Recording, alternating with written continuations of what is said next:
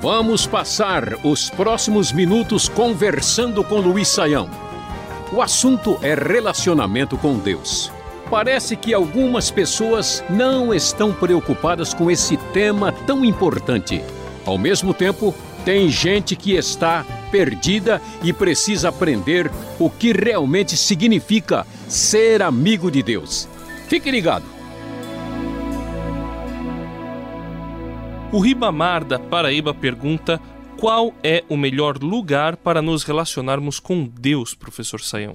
Pois é, André, olha só uh, como é que nós vamos lidar com a pergunta aí do Ribamar sobre a questão do melhor lugar para com Deus se relacionar. Vamos ver o que a gente pode falar sobre o assunto.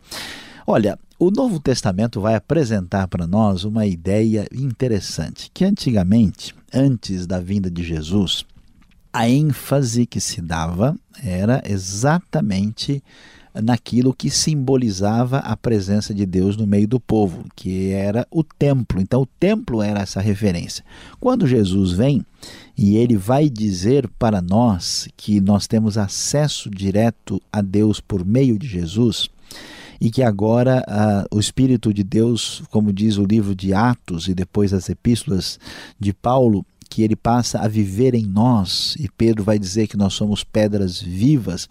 Então a ideia de lugar começa a não ter mais a centralidade que tinha, mostrando que Deus habita em pessoas, nos seres humanos, pelo seu Espírito. Nesse sentido, o lugar, André, não tem mais tanto valor. Eu posso ter uma oração direta a Deus, um momento profundo de comunhão com Deus, em qualquer lugar onde eu quiser, né? É como se a gente tivesse a nossa antena, né? Meio que wireless aí, né? Meio que internet sem fio, a gente pode plugar, pode ligar, pode conectar com Deus em qualquer lugar, independente de lugar. Agora, é claro que cada pessoa tem a, a, sua peculiaridade. Tem pessoas que se sentem mais à vontade, que se sentem mais inspiradas em certos contexto do que em outros. Por exemplo, alguém vai fazer uma meditação bíblica sentado numa sala, no sofá com outras pessoas, não se sente bem à vontade.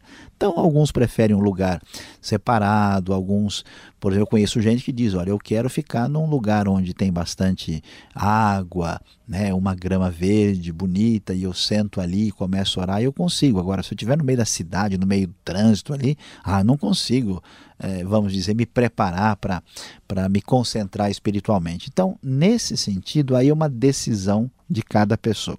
Tem gente que vai se sentir bem num ambiente ou no outro. Cada pessoa tem a sua peculiaridade e aí as coisas são feitas em função uh, da individualidade de cada um. O Ribamar fez essa pergunta pois já ouviu muitas histórias de pessoas que tiveram grandes experiências com Deus indo a um monte orar.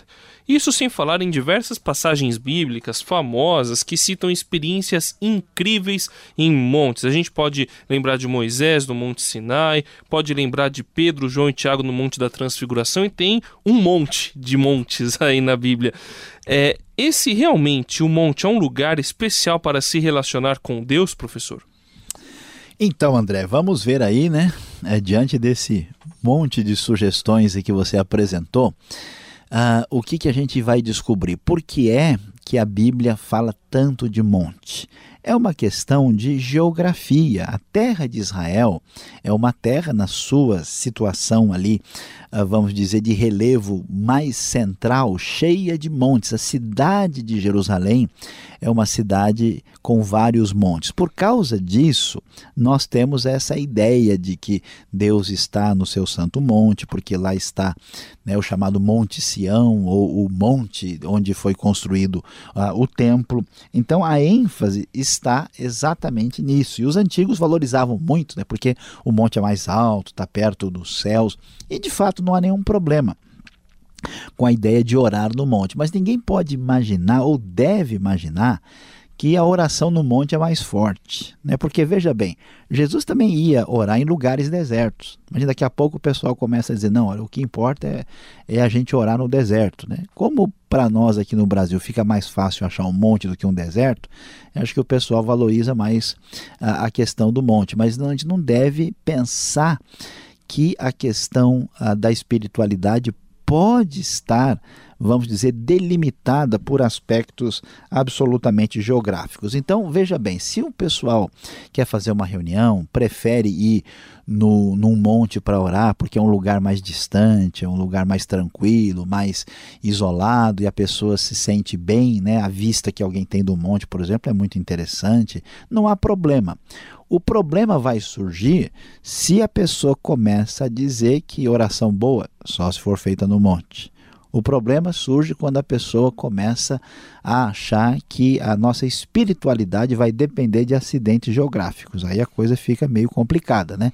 Até porque há países no mundo ah, que a gente pode pensar aí, André, é que não tem nenhum monte. A Holanda, por exemplo, tem boa parte do seu território até abaixo do nível do mar. A Dinamarca, o Uruguai, né?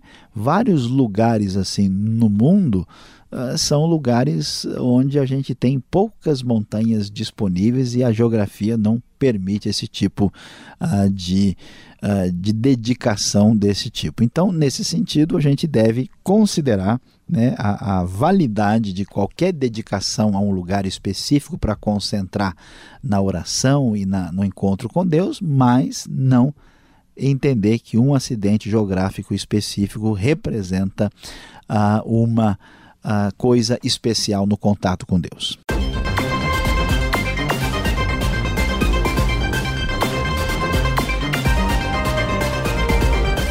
em relação ao horário, professor, muitas pessoas dizem que a vigília é o melhor momento para se buscar a Deus. Deus realmente se manifesta de maneira poderosa quando a pessoa perde o sono para orar e prestar culto?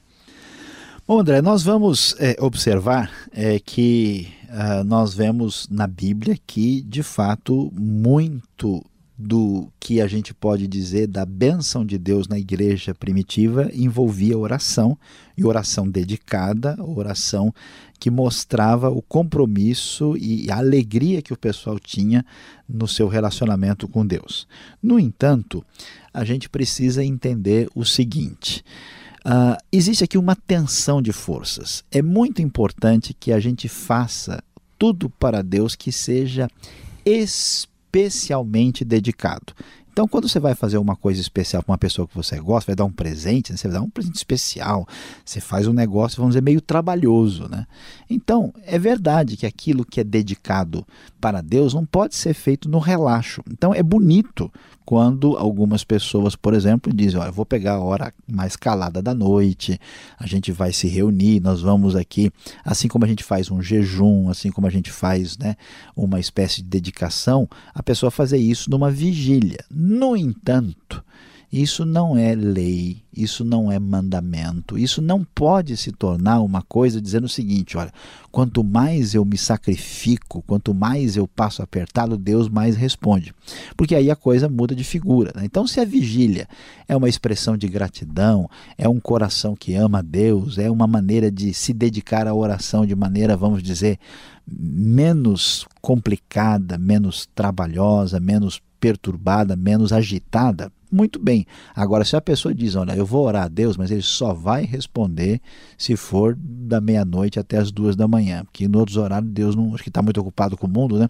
Então ele não vai funcionar direito. Aí a gente está perdendo um pouco o foco e a gente deve manter essa alegria e dedicação sem cair em legalismo e sem cair na ideia de substituir né, a, a graça e o amor de Deus por certos elementos que envolvem a nossa própria dor, sofrimento ou algum tipo de merecimento que a gente pareça sugerir numa hora dessas.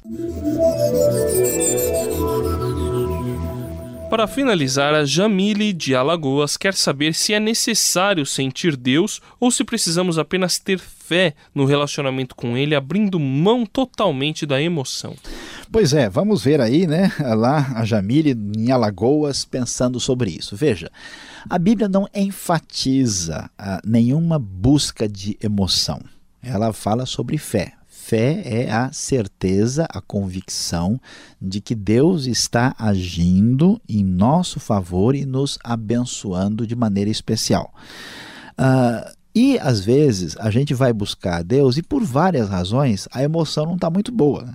Sujeito está lá com uma dor terrível nas costas, ele está com um problema de dor de cabeça, ele machucou o pé, ele vai orar de manhã, a emoção está limitada. Mas não quer dizer que Deus não vai agir porque a emoção não está boa.